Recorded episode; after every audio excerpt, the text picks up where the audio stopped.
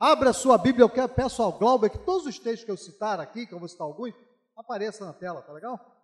Abra sua Bíblia em Atos, capítulo 22, eu vou ler só o verso 14. Atos 22, 14.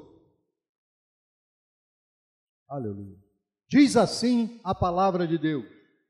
Então ele disse: O Deus de nossos pais, de antemão te escolheu para conheceres a sua vontade, veres o justo e ouvires uma voz da sua própria boca.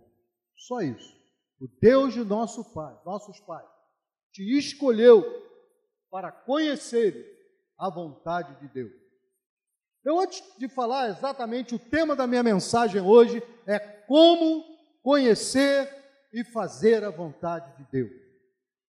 Mas antes de eu entrar diretamente nesse assunto, eu quero primeiro fazer uma pergunta para você.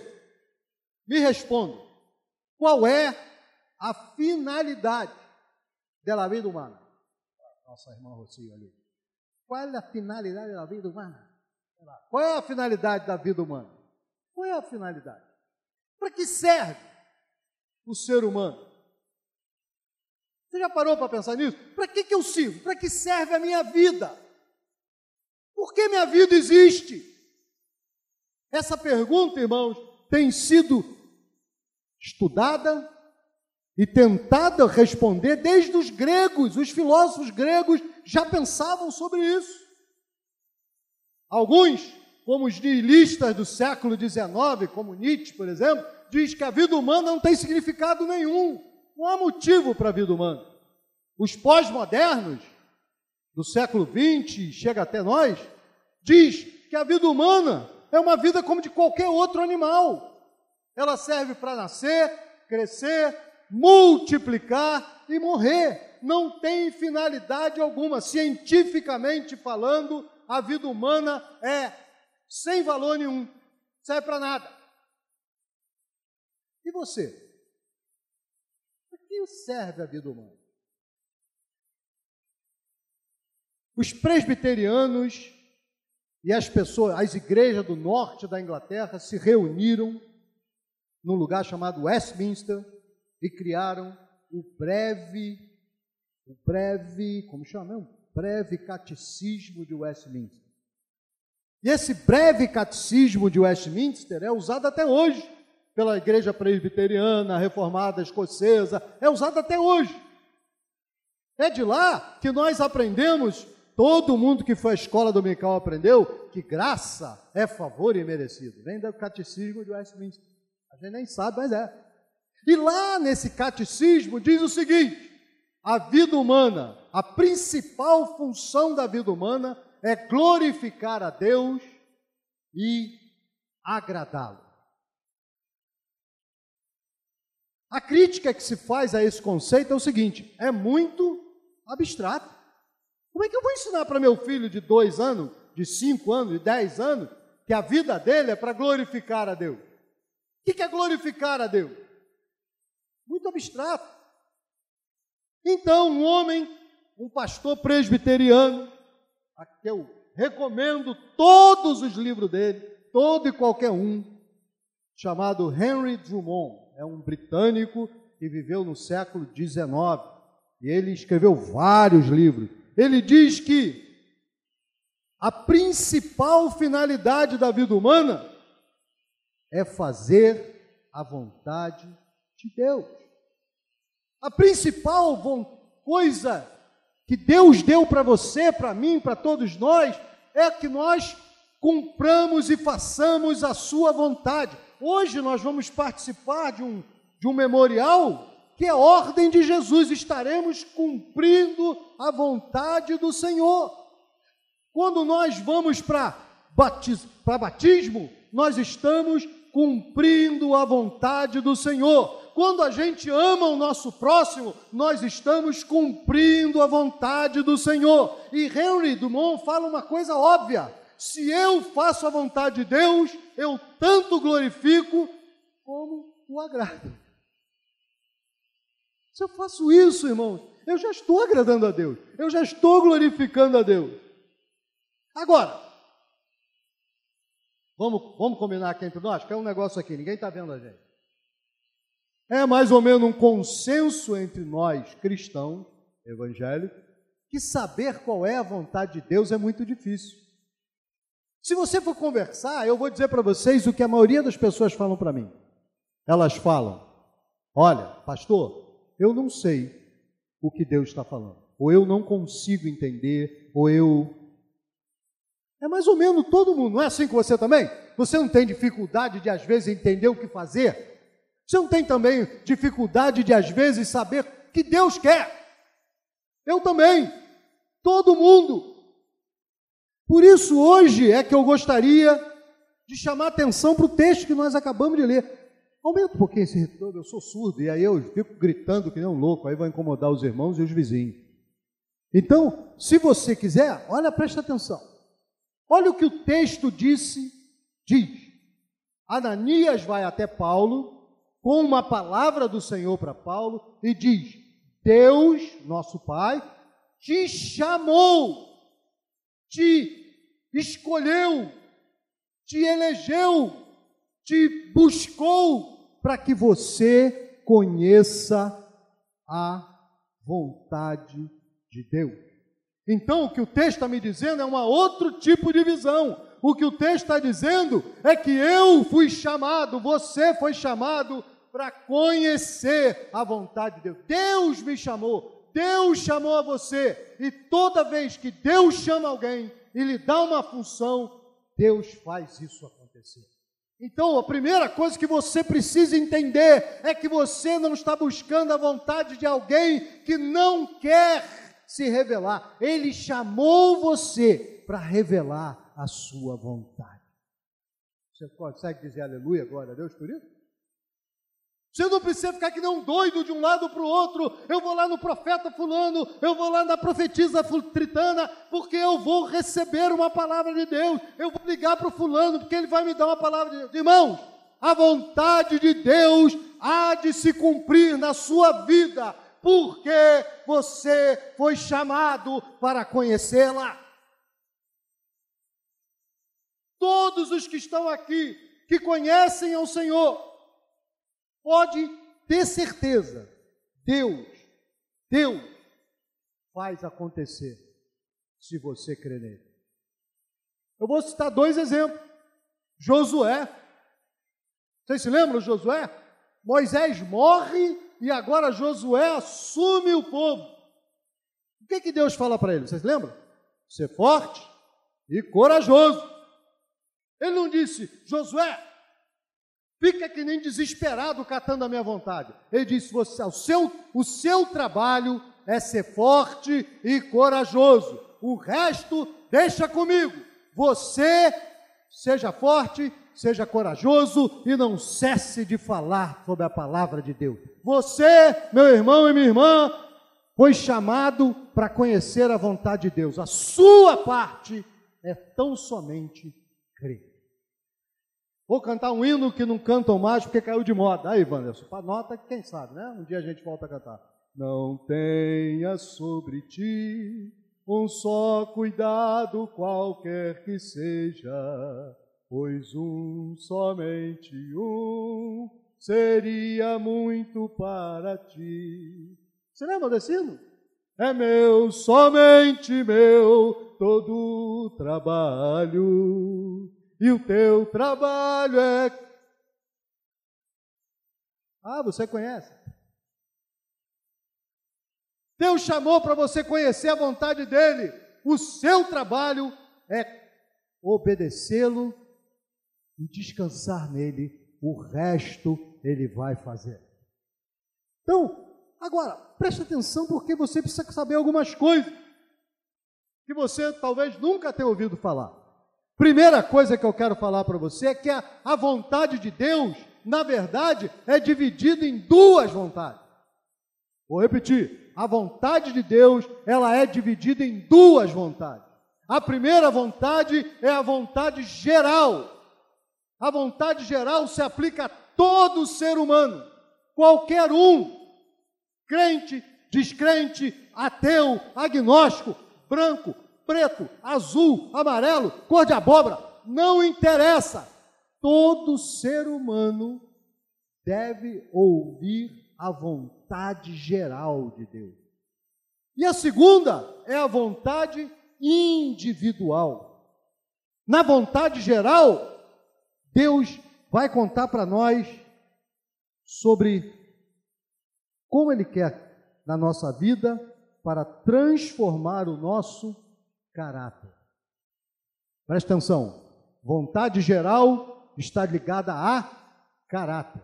Vontade individual está ligada a caminhada.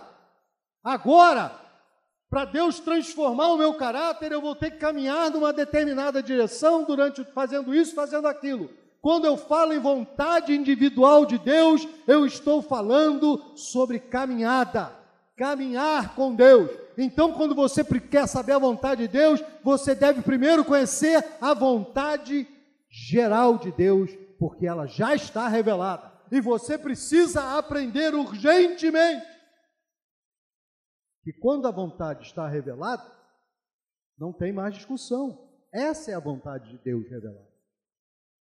Vocês querem aonde está essa vontade? Essa vontade está em três lugares.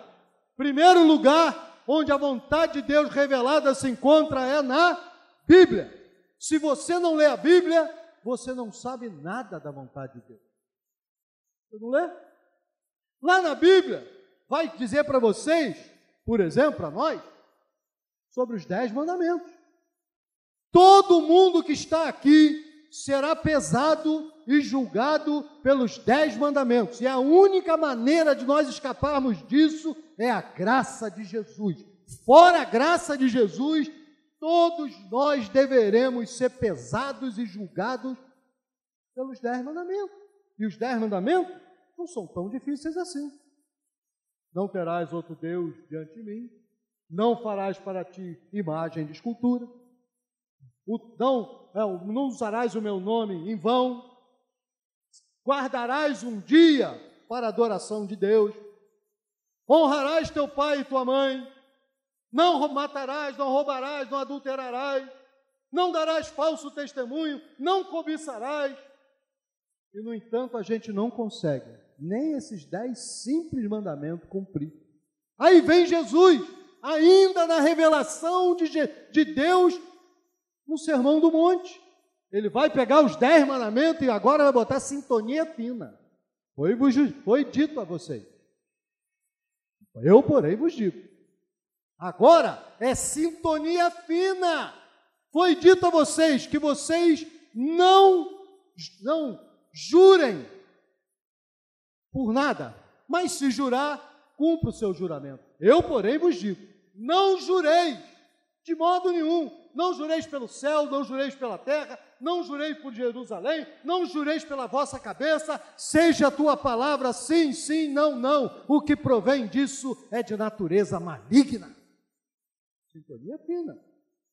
E eu vejo um monte de crentes, eu juro por Deus, eu me arrepio todo quando eu ouço uma coisa dessa. Vira e mexe, uma pessoa criada na igreja fala para mim, juro por Deus, eu digo, não jura. Não jura. Vira e mexe, eu vejo gente brincando com o nome de Deus e. Deixa para lá. Não interessa. A vontade revelada então de Deus se manifesta em três lugares. O primeiro são as Escrituras. Vai ensinar para você também o Salmo. Senhor, quem entrará no teu santuário para te agradar? Quem tem as mãos limpas, tem o coração puro, não jura dolosamente, nem dá aso à iniquidade. Salmo. Bem-aventurado o homem que não anda no conselho dos ímpios. Aí você que está entrando na faculdade, sabe aquele negócio que o professor diz para você lá? Pesa dez vezes. Bem-aventurado que não anda no conselho do ímpio, não se detém no caminho dos pecadores, nem se assenta na roda dos escarnecedores. Salmo está ensinando a você como andar nesse mundo. Antes, sabe onde está meu prazer? Na palavra de Deus. É ela que é a minha regra. Se o meu professor de filosofia falar qualquer coisa que vai contra essa palavra, eu ouço com aquela cara de, faço aquela cara de paisagem. Eu costumava dizer para minha filha, faça cara de mofo. Sabe cara de mofo? para, faça cara de mofo, entra de um lado, sai do outro e acabou. Não se deixe contaminar.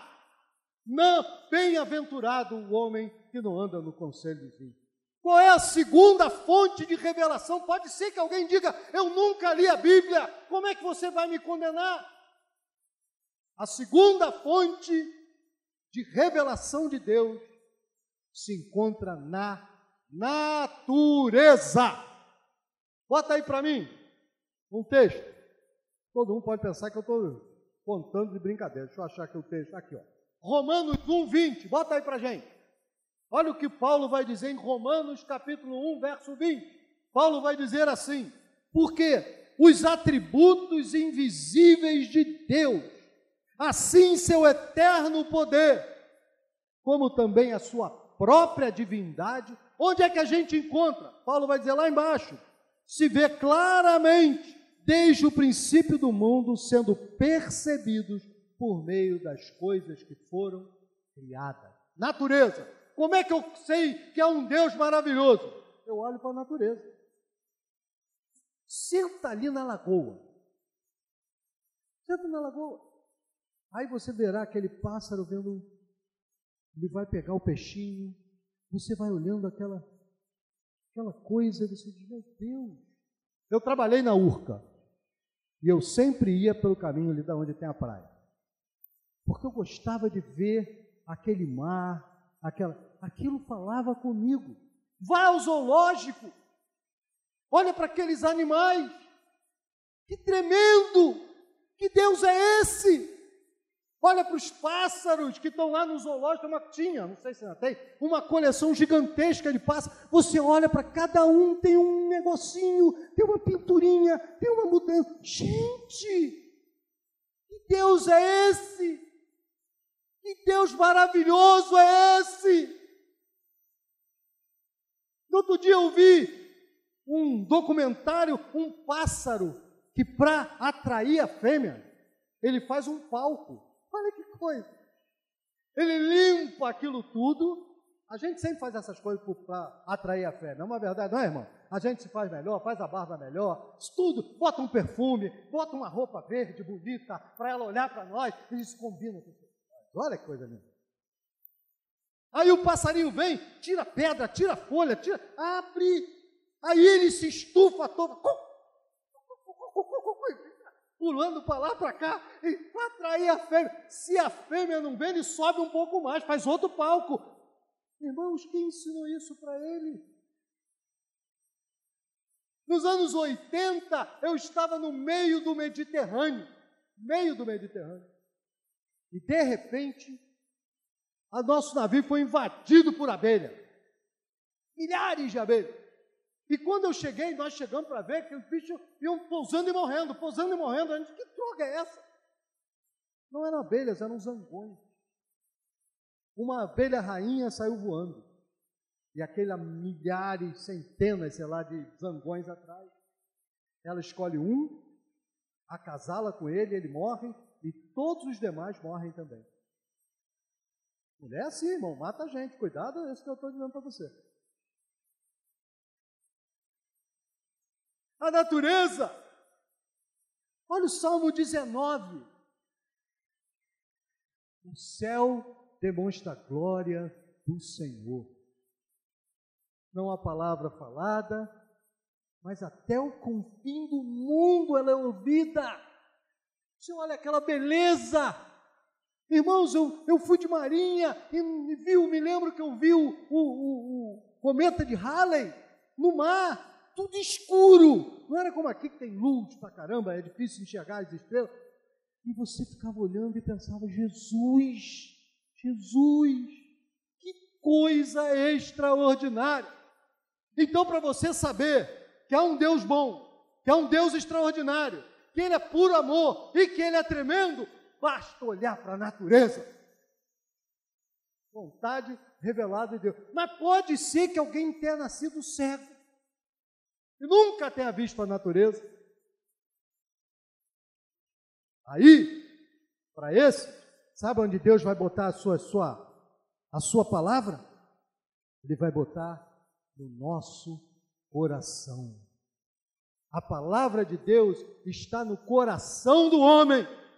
Todo homem, seja ele cristão ou não, seja ele do lugar civilizado ou não, tenha ele acesso a alguma coisa, livro da internet, sei lá, ou não, todo homem tem a palavra de Deus no seu coração.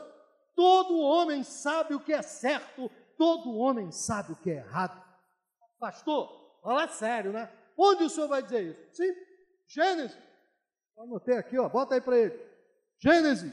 Não, primeiro, Romanos 2,15. Olha o que o Romanos 2,15 diz. Este, aquelas pessoas, mostram a norma da lei gravada no seu coração, testemunhando com eles também a consciência e pensamento, mutuamente acusando e defendendo. defendendo. Gênesis capítulo 26, 5 diz que Abraão obedeceu meus mandamentos, minha lei, meus estatutos. Mas que lei, que estatuto, se não existia? Mas a Bíblia diz que Deus se agradou de Abraão porque ele ouviu as palavras e obedeceu uma lei que não estava escrita, mas estava no coração dele.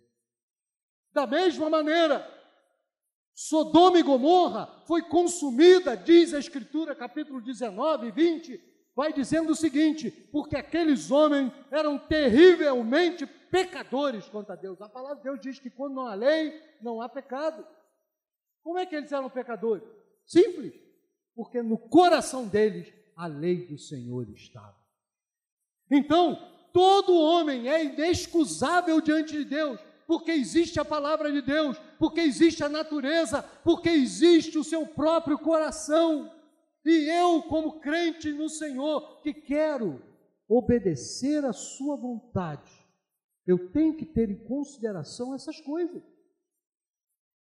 Irmãos, há debates que a gente não devia participar. Não sei se o pastor Marcelo concorda comigo. Há debates que a gente não devia participar. Eu vejo pastores indo para a televisão, para o rádio, para um debate que não tem nada a ver, que se mete em confusões que não tem nada a ver, não deveria estar lá. Primeiro, porque o que está escrito, está escrito, é obedecer ou não obedecer, mas já está escrito. Pastor Marcelo contou para mim uma história quando ele falou para alguém, né? Está escrito, Jesus já falou. Ah, mas Jesus falaria isso hoje. Não, não, não. Jesus já falou, está escrito. Jesus já falou. Jesus já falou que nosso casamento tem que ser permanente, que nós não temos o direito, exceto em situações que estão na Bíblia, de nos separar. Nós temos que pensar nisso. É vontade de Deus escrita e revelada. A palavra de Deus já diz que nós temos que adorá-lo em todas as circunstâncias. Essa semana eu tomei uma, tomei uma lambada da Erlen. A gente estava conversando sobre uma luta que se aproxima lá de casa. Nós vamos perder o nosso plano de saúde agora, dia 1 de março. E eu falando para Erlen, eu não sei o que vai ser. Aí ela olhou para mim e disse: Não olhe as circunstâncias, não, não, não. Olhe o seu amor. Não me guie por vista alegre estou.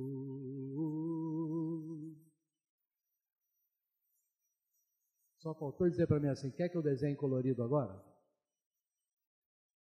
Faço cantar.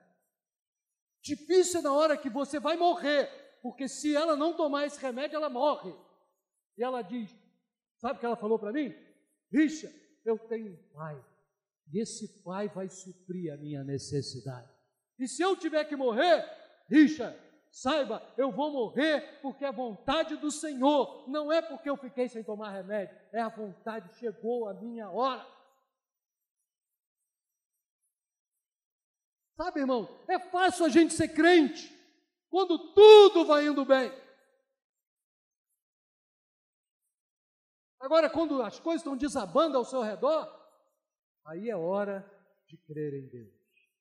Se você crê em Deus, tudo é paz, tudo é graça. É, irmão. É agora, olha para mim, teu pastor. Eu me lembro, não vou falar de mim. Eu me lembro quando o pastor Marcelo nos falou que a, a, a pastora Elisa, você dizer, irmã, te der maior moral, irmã. Te der maior moral, que a Elisa estava muito doente. Hein? Ela não gosta, não quer não, é que nem a Erle. A Erle também diz, não me fala uma coisa não, me faça uma aberta dessa. Pastor, é só você, eu não quero nada com isso. Só volta a dizer, isso é de proveniência maligna. Só volta a dizer assim. Eu me lembro. É tão fácil, né? Quando é com os outros. É tão fácil. Por isso que eu, Richard, sou profundo admirador do pastor Marcelo. Falo isso, não estou puxando o saco dele, ele sabe que não, não preciso disso. Falo isso em todo lugar que eu vou. Porque é fácil a gente ser pastor, pregador, quando tudo vai bem. Olha para os pastores da tua igreja, pastor Edson, eu, pastor Marcelo, aprenda conosco. Porque nós não somos homens que não passam por dificuldade, nós somos homens que passam pela luta, mas nós continuamos crendo em Deus. É assim que é. Nossas mulheres ficam doentes e nós cremos em Deus. Nossos filhos têm problema, nós continuamos crendo em Deus. A minha filha teve a morte várias vezes e eu continuo crendo em Deus. Nós devemos crer em Deus e obedecer à Sua vontade. A segunda parte da vontade de Deus é a vontade pessoal para a sua vida. É aquela hora que você pergunta: o que, que eu faço? Para onde eu vou? Eu aceito esse emprego ou não? Coisas do dia a dia. A pergunta é: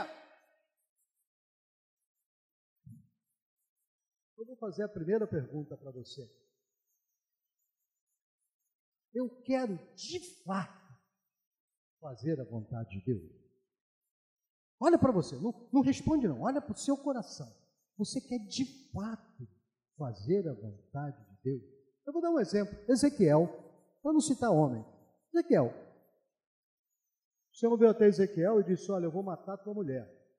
Sabe como ele chamou a mulher de Ezequiel? A delícia dos teus olhos. Eu vou matá-la e você não vai derramar uma lágrima para que esse povo entenda como eles têm feito comigo. Assim aconteceu. Você tem coragem de dizer amém? Fazer a vontade de Deus, meus irmãos, a pessoal, implica em olhar para o meu coração e dizer: eu estou de fato disposto ou disposta a fazer a tua vontade, porque nem sempre a vontade de Deus é aquela coisa azulzinha, coloridinha, aquela nuvenzinha que parece algodãozinho. Nem sempre assim. Eu me lembro, já contei isso várias vezes aqui, que eu ia orar sobre minha filha doente, sabe o que, que o Senhor falava comigo? Olha para a glória. Um dia eu falei para Erle, Erle, eu acho que Deus vai levar a nossa filha. Aí minha mulher falou assim: vamos ajoelhar aqui agora e vamos dizer, Senhor, cumpre a tua vontade. Você já orou pedindo para que Deus cumpra a vontade, se for necessário, mate seu filho? Então eu quero dar algumas dicas para você. É certo que Deus vai revelar a sua vontade se você quer de fato fazê-la. A questão é: você quer fazer a vontade ou não? Se você quer fazer a vontade de Deus, diga: Senhor, eu quero. Amém. Fala agora. Ah, ficou com medo, né? Senti que rolou um tremor aí. Rolou um tremor. Daqui eu vi umas cadeiras balançando. Um monte de gente. Vou repetir de novo. Você quer mesmo fazer a vontade de Deus? Diga assim, amém. Ah, agora ficou com medo, né? Que Deus viu você se escondendo atrás da rocha.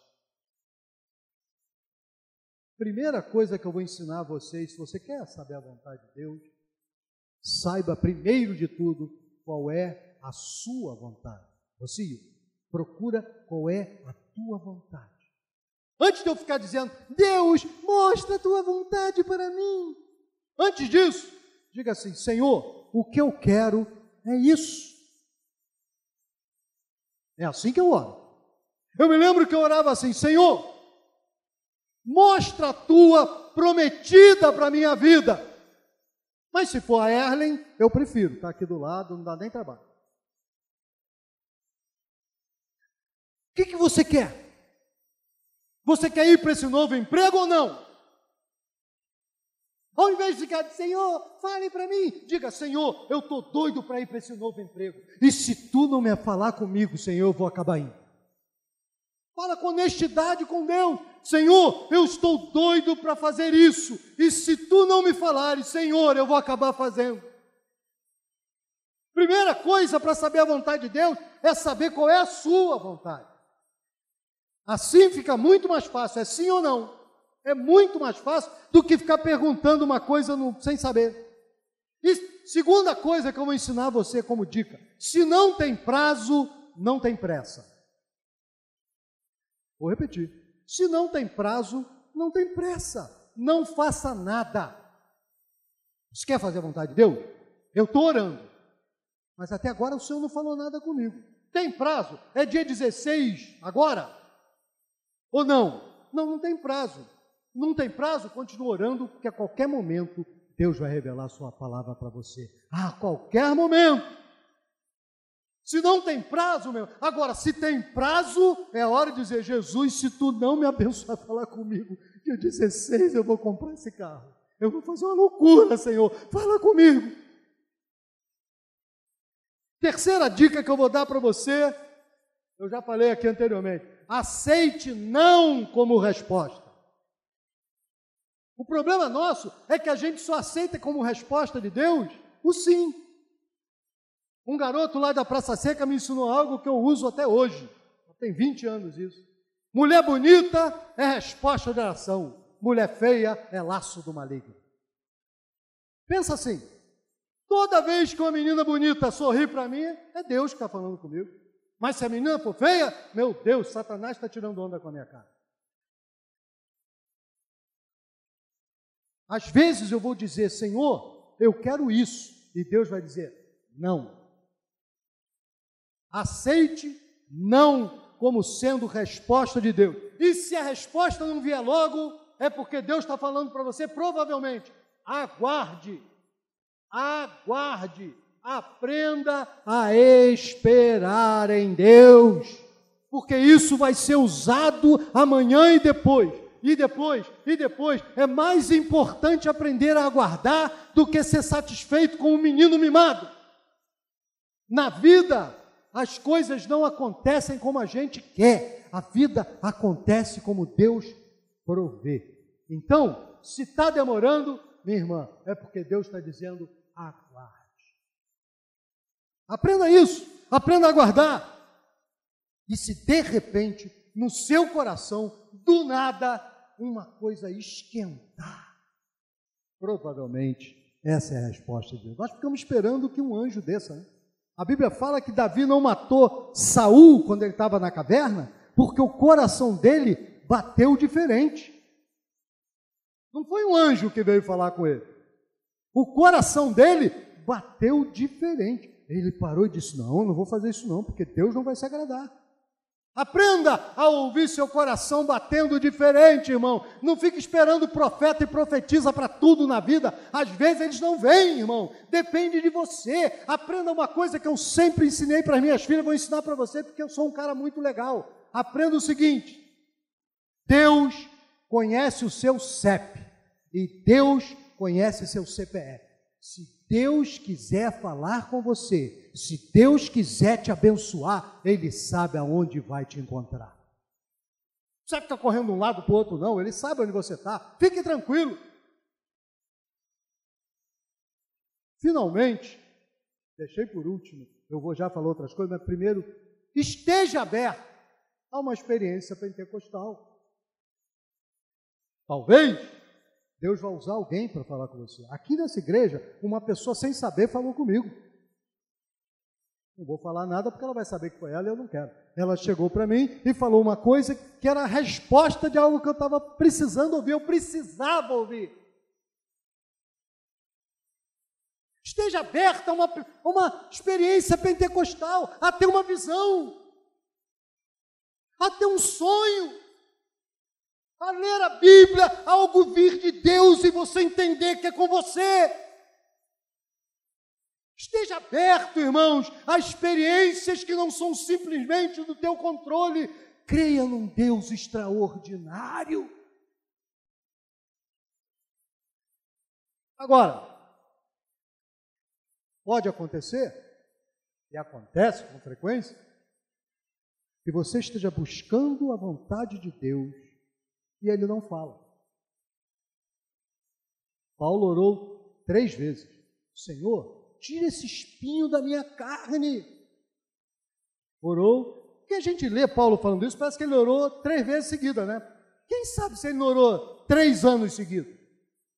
Quem sabe se ele orou 20 anos seguidos? Não sei, você não sabe. Só o que ele disse é que ele perguntou três vezes a Deus, tira, e até que veio a resposta de Deus, não tira. Então, e se acontecer de você ter que caminhar, eu botei aqui para não esquecer, se acontecer de você ter que caminhar, e agora com aspas, às cegas, vou por instrumento. Agora, Deus não falou, Deus não usou profeta, Deus não usou a Bíblia, Deus, o que é que eu vou fazer agora? Eu tenho que tomar decisão, é agora dia 16. Primeira coisa, se você, Deus não falou e você tem que tomar decisão. Primeira coisa, Deus te deu um instrumento tremendo chamado razão, inteligência, capacidade de raciocínio. Por que, que você fica esperando sempre que as coisas aconteçam de maneira misteriosa, quando Deus já te deu inteligência? Há momentos que você tem que tomar decisão pela fé, e, e é baseado unicamente nisso mas Deus costumeiramente nos dá inteligência.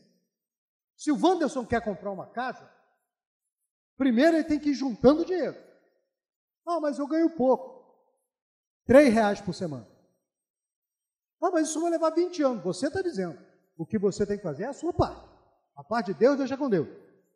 Três reais por semana. Quando chegar, sei lá, quanto? Joga na lota. Não, brincadeira. Não, brincadeira. Junta o que você pode. Tira um pouco cada dia. O resto é com Deus. Mas se aparecer nesse íntere uma casa que custa um milhão e meio, tem quatro piscinas, você não tem dinheiro. Use a razão. Não dá. Não é possível. Eu não vou fazer, Senhor, porque eu confio em Ti mas eu vou usar minha inteligência, não é possível. No outro dia o pastor Marcelo aqui falou de alguém que compra uma CRV, não, acho que foi CRV que ele falou, e vai ficar endividado para ter um carrão, que ele não pode. Irmãos, isso ofende ao Senhor, porque Ele dá a você capacidade de inteligência para saber o que você pode e não pode fazer. Se continua, usa a experiência. Você já passou por isso antes? Como foi que Deus resolveu? Você viu alguém passando por isso antes? Como foi que Deus resolveu? Usa o que você sabe, irmão, inteligência e experiência. Olha, quando eu passo nessa casa, eu... um cara que eu viajei na Marinha, ele toda vez que passava por uma casa, o cachorro saía, dava um susto dele, tinha um portão, mas era um cachorrão, ele dava um pulo, ficava maluco. Um dia nós fomos à Alemanha. Na Alemanha inventavam, tinham naquela época, não sei se tem, deve ter uma pistola que lançava gás. Um gás sonífero, sei lá, sei lá como chama. Você apontava, tum! Podia ser um troço e saía o gás. Ele um dia pegou a pistola e foi passar no lugar para deu um tiro no cachorro, o cachorro caiu lá, só para ver o cachorro. Não era mais fácil, irmão, não ir Vou citar Jesus. Queriam matá-lo na Judéia. Sabe o que João capítulo 7, verso 1 fala? Queriam matá-lo na Judéia. Ele não ia para a Judéia. Jesus. Era simples. Tão simples, eles chamavam um exército de anjos, fulminava a rua toda, acabava com a cidade. O que, que Jesus fez? Não ia. Querem me matar? Eu não vou. Quando Passou isso? Ele passou aí novamente. Irmãos, aprenda a fazer o simples, a experiência. Terceira coisa, as circunstâncias. Normalmente Deus vai tocando você devagarinho, você nem sente, Deus não fala, mas você dá mais um passinho, mais um passinho, mais um passinho. Quando você vê, está ali a resposta. Sempre Deus cuidou de você e tocou você mansamente a águas de tranquilidade. Ele refrigera a minha alma, me leva ao lugar onde a, a grama é verdinha. Ele vai tocando você. Confia nele. As circunstâncias. Quarta coisa, busque conselho com gente experiente. Quando eu casei, eu e Erlen, marcamos como principal, os nossos padrinhos eram pessoas que tinham já 30 anos de casado. Paulo Monteiro, seu Lusitano, Dona Peninha. Foram meus. Porque quando eu precisava de conselho, tinha uma pessoa que tinha experiência. Eu não chamei alguém que é da minha idade, que sabe igual ou menos que eu, irmão. Peça conselho, sai desse lugar de que você tem que saber tudo, você não sabe. Peça conselho, Vá alguém, vá o pastor Marcelo, vem a mim, o pastor Edson, alguém que você conhece, pessoa que seja de Deus, e diga, irmão, eu estou nessa luta, o que, que eu faço? O que, que você acha que eu devo fazer? Coisa que você pode fazer, não precisa de um anjo falar com você, não. Por último, essa é importante. Tenha um desejo louco de obedecer a Deus. Deus só trabalha com gente que quer obedecer.